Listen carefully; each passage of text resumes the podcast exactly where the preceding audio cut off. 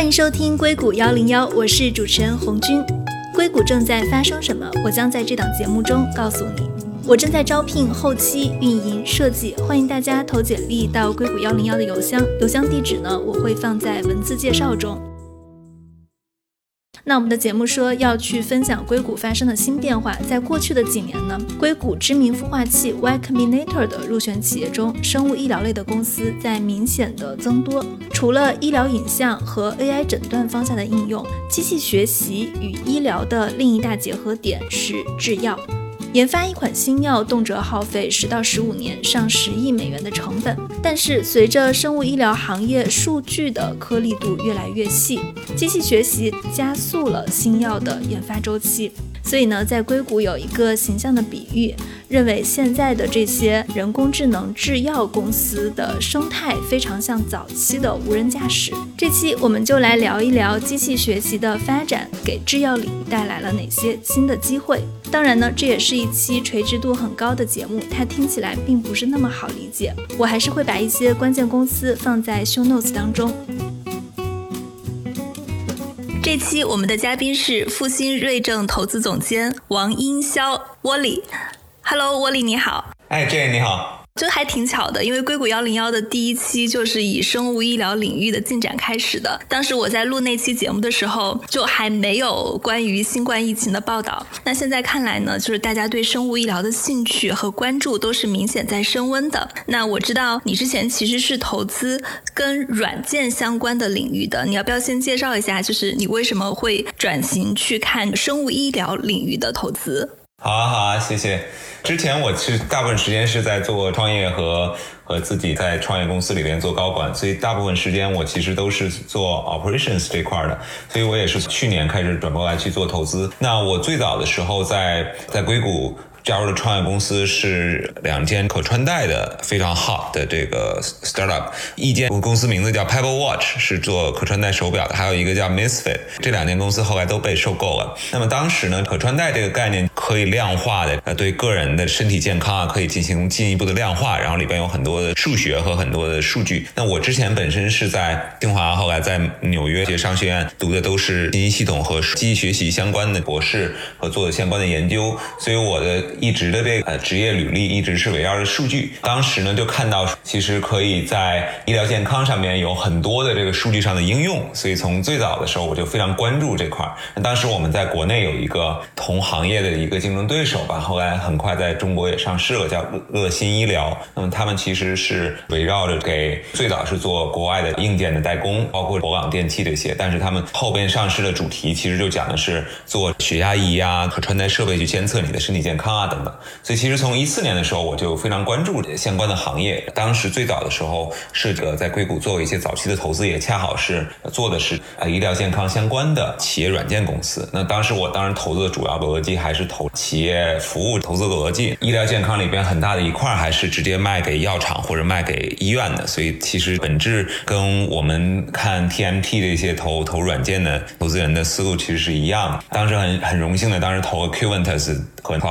他们都是现在都发展的非常好，全美有很多的医院都在使用。那后边也可以再聊一聊。今年开始，其实也不只是今年，就从前几年开始，整个围绕医疗健康的创新就已经非常蓬勃了。而且我还记得，好像是马云是在不同的场合表示过，他说，如果说中国还有下一个 BAT 级企业诞生的可能性的话，他觉得最有可能的是在医疗健康领域。因为你刚刚也提到了，你对数据感兴趣。我们在提到这个。医疗的时候，大家其实现在来说的这一波的潮流，可能是跟 AI，就是人工智能加医疗相关的应用场景。我记得，其实一七年、一八年、一九年，AI 医疗也是一个非常火的概念。但是那个时候，我们在说 AI 医疗的时候，可能说的是图形图像识别，包括智能诊断。那到今年我们再来说医疗的时候，指的是什么？或者说，你能不能给大家梳理一下整个的人医疗它经历了哪几？几个大的发展阶段，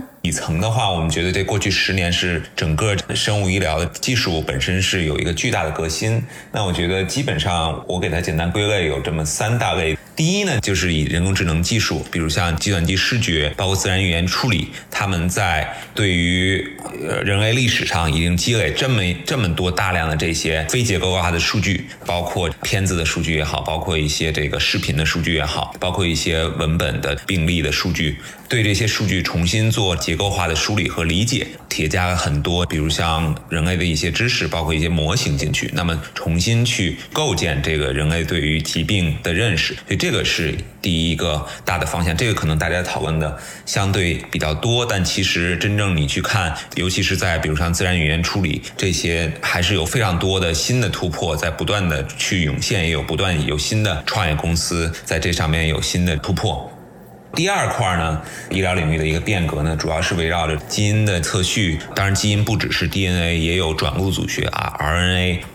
包括我们说微生物的测序、测序的技术的迭代，到现在其实已我们已经讲到第三代的这个基因测序的公司了。如果大家看最近美股刚刚上市的燃石，它是做第二代的基因测序的中国的第一间上市公司，它现在的市值也是二十五亿美金。国内也好，还是国外，国外尤其像那个 Illumina 和 Grail，尤其是围绕着第三代测序在 ctDNA 上面，其实都有新的慢慢的突破。这是第二点。第三个呢，就是说过去这十年也发生了一个巨大的翻天覆地的变化，就是围绕着细胞疗法普及。原来的人类对于免疫的机制其实没有很深的认识，尤其是围绕着过过过去这十年对于免疫细胞之间相互的作用，以及我们如何是否可以去通过改造免疫细胞。尤其是大家可能比较熟悉的基因编辑的这种手段，这个我们就归类叫做这种新一新的治疗方式，其实可以解决很多人类以前没法解决的，比如像衰老啊，比如像癌症啊，比如像一些血液疾病啊，这些其实都是全新的这个治疗的手段。为什么说这个投资现在就是大家都转向，包括我也在转向这个领域？就是你发现没发现，我刚才讲的这个事情特别像一个软件开发的过程，很多东西都已经被量化，然后包括这个，包括对，而且这个时间点、时间速度也大大的缩短了，呃，就是不用你等。对吧？因为原来咱们就说生物化学这种是要做实验的科学，很多的结果你是要花几个月或者几年或者不断的重复实验，很难去用互联网的速度去衡量这样的领域。所以呃那个时候就没有什么我们这种投资人会看这个领域的原因，就是因为它的投资周期太漫长了啊，它的这个整个的行业的变革太慢了。所以就是说，这两波投资人是完全从经济模型上，从他们的投资的这个周期上是。不搭嘎的。那么，但是现在呢？你看我刚才形容的整个节奏，其实它已经被大大的压缩和缩短了。那其实我里边省略了很多公司，包括 Moderna，包括 BioNTech，包括这个大的药厂。其实他们在从癌症的治疗的这些特效药也好，还是到这些疫苗的生产也好，他们其实里边都涉及了很多数据的部分，相当于是量化的部分。我反正是会坚信，这整个制药流程或者是这个医药的这个流程也会被相当于被数字化呀，或者是工程化。之前，比如说在制造一款药的时候，因为我看了一些资料，他们可能开发时间长达十到十五年，然后投入也是十亿、百亿美元。那现在制药，你刚刚也提到了它的周期大大的缩短了，它的这个过程是怎么样的？它比以前缩短的部分在哪里？可以给大家详细的解释一下吗？没问题啊，重点就讲三块嘛。第一块呢，就是指这个靶向标的的这个识别，就是所谓的 target discovery。你先解释一下什么叫靶向？靶向其实特别特别普通话的解释就是说，你做任何一个药，你的药它要针对啊细胞里边的某一个蛋白了，然后跟这个蛋白要做一某一些结合。所谓的这个靶向，就是指的是人体里边的坏的东西吧。那么你只有有这个个目标，你才可以去做做这个药。所以第一步要先知道这个目标是什么。COVID 的病毒，它其实就是这个一个刺突蛋白。那么这个刺突蛋白本身是一个巨大，然后其实有 MHC 啊等等一些，就是简单理解就是说，我们很快就找到了这个靶向是什么，然后想如何去解决，把一些作用给切断，或者是把这个靶向给包住，或者把它这个东西给去掉等等很多种的方式去，这药就产生出来了。所以第一步要先找到这个靶。这个靶点呢，就是这个 target 呢，其实在以前呢，是因为一个是我们的对人类，尤其是基因这块的理解少，所以导致说我们以前的这个人体的大部分的这些 target 就是未知的，所以人类才有那么多疾病是不知道怎么来的，也不知道怎么解决，因为你连它是怎么作用的你都不知道。所以在我们说现在，尤其是围绕着对基因的理解，我们出来了很多对于人类常见疾病的这些。靶点的这些定向里边的一些这个数据和研究，最常见的一些感染性疾病，那么其实它背后的这整个的这个感染的逻辑以及所要精确能够治疗这些感染性疾病的这个靶点，这些 target 其实都有背后是有非常复杂的一些作用的关系。现在的药厂都已经在用预测的模型了，比如像深度学习的模型，比如像这个包括用 GAN 呐。那么基本上从最高的这些这个 target 去入手去做药的话，你的这个成功的这个机会就更大一些。所以这个是第一。第二块呢，对于 target 要形成一些作用嘛。以前呢，这个药厂的这些人的这些知识是存在科学家的脑子里边的。啊，他知道说哦，我大概这样这样组合这个分子之后，我就能够形成对靶点的一个作用，大概就会出来，我这个药就会八九不离十就会有用。但是整体上还是以一个经验为主，然后再附加以大量的这些实验。所以在过去十年的话呢，有一个所谓叫高通量筛选的这个一套方案出来，其实是大大的去压缩了这个方案。就是现在药厂也逐渐形成自己的一套知识库。所以知识库就是说，他以前用过什么样的配方，能够去跟靶点作用，他把这些都建立起来。然后呢，我现在新来了一个靶点。我跟这个靶点要进行作用，我先去试验一下，看看哪些会出现什么情况。然后这个时候呢，又出现了这个一一些仪器设备，可以加快这个作用的方式。有一批所谓叫高通量筛选的一些呃试剂啊，所以相当于你左手是这个 target 有一个预测的一个列表了，然后右手呢是你有一个分子进行筛选的这么一个列表，两个一相乘，就是这个效率就大大压缩了。药明康德去年和 In Silico 他们一起联合研发了一个 DDR 蛋白小分子抑制剂，主要解决的就是一些纤维化的疾病，可能需要从三万个这个小分子里边去筛选出来这个合适的化合物，然后在这个细胞检验当中能够得到验证。那么原来这个周期，呃，大家想象一下，应该也得要花至少啊十个月，或者是甚至是一两年的时间。行业基准的话，其实是十一个月的时间。你知道用了我刚才说的这套方法，只需要用多长时间吗？只需要二十三天就可以找到这个化合物了。所以这个的效率是一个几何级别的缩减。这个也是我觉得是未来非常非常非常 exciting 的，会让我们人类彻底解决掉癌症和这个衰老。我稍微打断一下，就是这个他们是自己做，还是外包给第三方公司，还是说这些制药公司他们自己会去招的计算机背景的人？创业公司的商业模式来看是比较尴尬的。为什么这么说呢？是因为过去这五年，药厂也看到了我刚才说的这件事巨大的机会，所以他们很聪明。刚开始的时候是先通过跟 Insecon 啊，包括 Itemwise 啊，我们都比较熟知的这些公司去合作。但是呢，他们其实有一些 secret sauce 牢牢的掌握在自己手里的，一个就是他们那个分子库。我这个 Incycle 这个 startup 这个创业公司跟我啊药明康德合作，我就 share 给你这个库，但只限于我做我这一个分子的这个筛选，他就不再，而且不不让你去卖给别人。但是呢，我们也看到说，这创业公司也不想仅当一个工匠。其实大部分这些就是已经到独角兽级别的，这都在布局自己核心的 IP。所以这个也是一个行业的一个趋势。但确实，老实讲呢，这个药厂现在每一个大药厂现在都特别特别重视，就我刚才说的这这两件事儿，而且已经在花大价钱在这个在内部在建这样的这个团队，然后在应用这样的这个。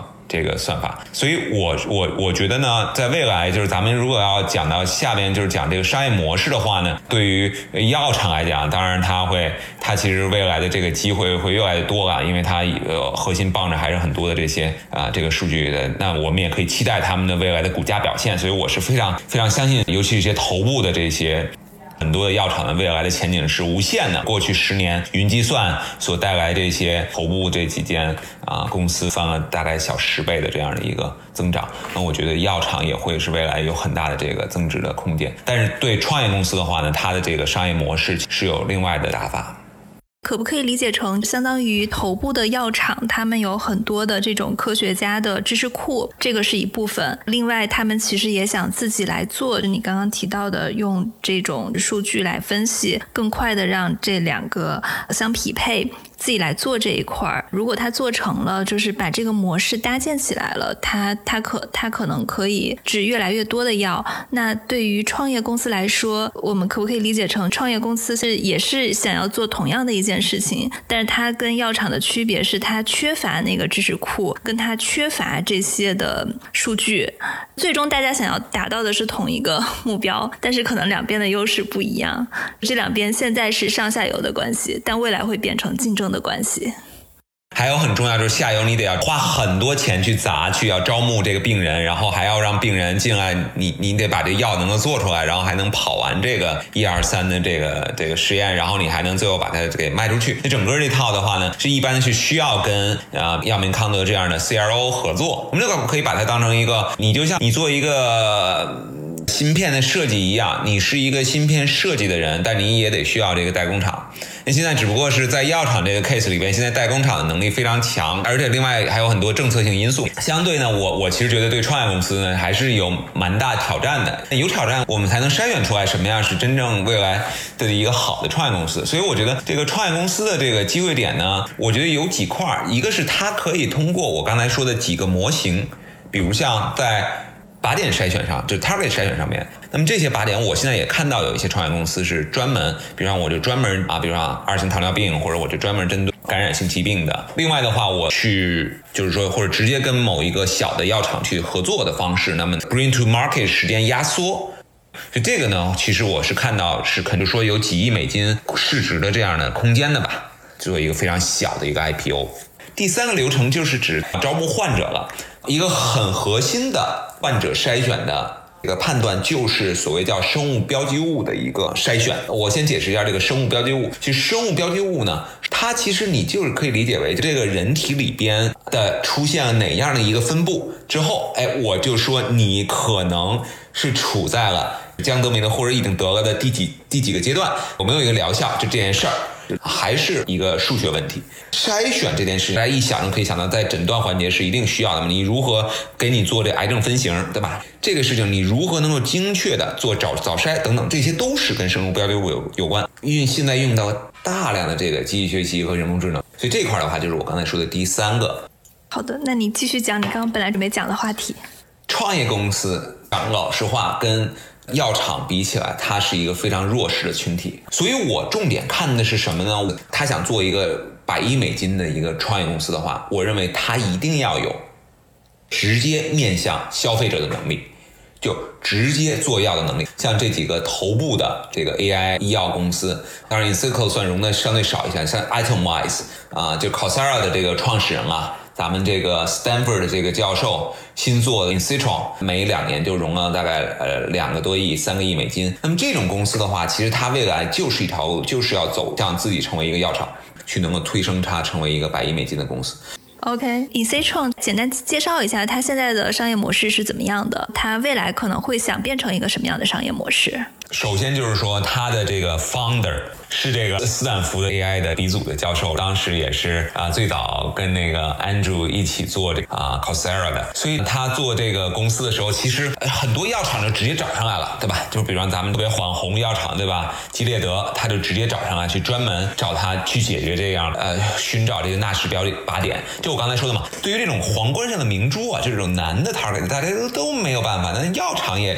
招不来那么牛的 AI 的人嘛，所以他是愿意。一起去花几千万美金或者上亿美金的这个合作，所以他跟这谁给谁钱？当然是这这个吉吉列德给给 C 创给 E C 创一个里呃大概这个整个的合同，我记得要没记错的话，应该是小几亿美金。这样一个靶点的这个分析方法，一共就是合作是这五个 target，是预付款直接就一千五百万美金，按 milestone 再额外付三三千五百万，到最多呢是拿到后续的这个两个亿，所以加在一起里外里有两个多亿美金。那么其实这个呢，对于头部的，就是前十大的药厂，这点都是小钱。那每年你知道，平均一个药厂在新药研发上面都要花至少十亿美金。但是它这些合作都是项目制的。呃，买股票的或者我们投资人的话，我们是没法去预测它每年到底是多少的这个 top line revenue，多少的这个 gross margin，然后多少的这个 EBITDA，对吧？这些所有都没有，所以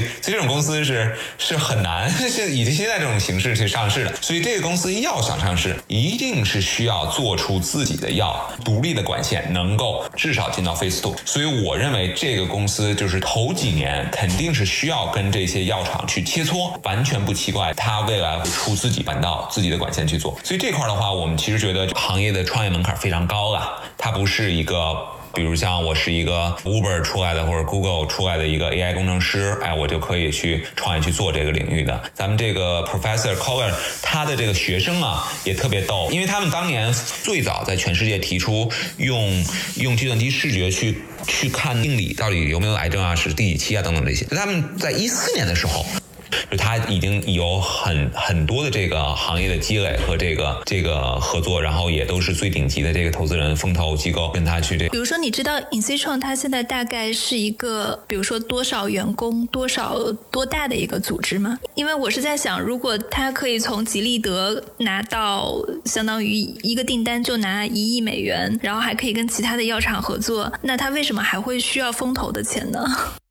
据我了解的话，也就是五六十个人，而且大部分的话都是呃积极学习，就是基本上是斯坦福他们原来这个，他应该也带了几个他斯坦福实验室的这些搭建整个这些模型的平台。那么整体上就是说，这个公司呢，它现金流确实是可以靠一些药厂呃补贴一些吧。但是你也知道，在咱在湾区这个这些人都人头都很贵的嘛。那么呢，你你一个小六十个人的团队的话，那也一年也给烧个可能两。两千三千万美金，那么况且呢，我认为它一定是要往后边是一定是要往这个自己要有自己的 pipeline 的这个方向去走的，所以它有大量的工作要做。比如像刚才说的，你要真正有自己的这个靶点，对吧？你要有拥有自己的靶点，你要快速的能够建立起你自己这个分子库，出来自己的一套管线。那那到底是什么样的管线？你可能就要烧几千万美金。然后进到这个 phase one 的时候，你可能又要烧烧几千万美金。然后进到这个第二期的时候，你可能就。All in all，在这上面已经烧了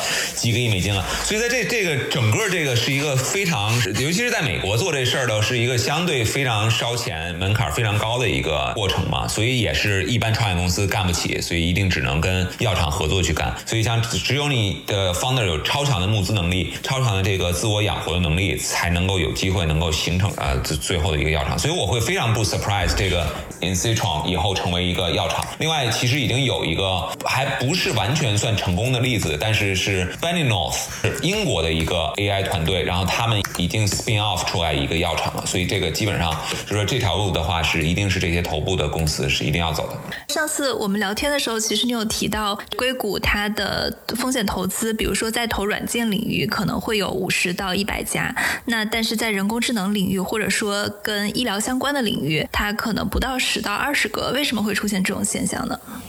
对，这个也是一个非常。常好的问题啊，本身的投资门槛相对比一般的 TMT 要稍微高一些。那么对于一般的投资人来讲的话，可能需要花一些时间去去学习和理解，包括这个行业也是全新的一个行业，而且相对比较 close。然后这这是第一，第二呢，就是说这我我刚才简单提到过，对于传统的医疗行业的投资模型和 TMT 的投资模型是不搭嘎的，就是完全对不上的。医疗的投资模型是这样的：如果你是做自己独立的 IP 的话，那可能两三年之后，你可能就几个亿美金就被收购了。那么在这块儿的话，其实这个就是说，一般的早期的 TMT 的投资基金，它不是这样的。他们希望的是一个，我至少等你等个八年，那么你呢能够做到一个至少能够给我看到一个百倍啊退出的这个空间才行。而且我可能投的百分之九十的公司都会死掉，但是投医疗的话，可能百分之八十的公司最后都都大概。差不离的都能被收购掉，就整个的这个经济模式是不一样的。但是呢，我觉得现在的一个趋势是这个，尤其是在硅谷这边，因为因为还是这事儿，就是我们刚才说的这些所有的所有的所有的 driver，到底就是数据。数据的话呢，其实过去这十几年，啊，这个这个科学家们都在硅谷，所以导致说这边的基金呢，也是就也是看到这个机会嘛，所以逐渐的开始去投。另外一个 driver 呢，就是这个基因测序，包括这些生物医疗技术的。更新呢，可能就在波士顿。但波士顿呢，也是波士顿有些药厂其实也看到它在硅谷需要招很多的这些 AI 人才，所以在硅谷也有绝大部分药厂在硅谷的这个都有都有设它顶顶尖的研发中心，所以硅谷的人才也在逐渐的去聚集，才导致说现在逐渐的在硅谷这边就是传统的 TMT 投资机构现在才开始开始去看这个这个事情，这个肯定是未来五年十年的一个巨大的一个赛道，而且是不断的有这个新的机会涌现。我们作为一个这个非医药专业背景的人来去加入到这个领域里边去投的话呢，我觉得是对一般投资人来讲是有一个跳出你自己的 comfort zone，你要进到一个全新领域的一个一个阶段，所以也不是都能留在这个，所以我认为这个圈子可能还不是不会是特别泛滥，可能还会是相对比较聚集的。现在因为你也说到了，它是一个比较小的圈子，有哪些知名的 VC 呀？当然，就是咱们那个，就是有一特别牛的叫 ARK 嘛，ARK 的这个 founder 非常非常牛逼。这 Robert 教授呢，就是说他之前呃，他 founding 了很多公司，包括 Illumina 啊，VIR 啊，现在也是涨得非常快的。反正他投的粗略看的话，他他所带上市的公司超过二十七家，已经过了十亿美金了。这个是一个十，大概也就是最近十年的事情。大部分公司都是最近十年的事情。那这个 ARK 是绝对的一个超级标杆。另外就是一堆的那个药厂的那个普资部嘛。那个咱们那个 TMT 的维度的话，就是这个 Andreessen，Andreessen 的最新一期是七点五个亿的美金，专门投 biotech。然后 Mango Ventures，然后 Bessemer 是比较传统的，一直在投生物医疗相关的基金。然后红杉呢，是无论是在中国也好，还是在美国也好，都是非常积极的在投这个领域。那么其实中国它投的非常非常好了。中国我知道还有像启明、像经纬，这在这个领域也看的相对。比较比较多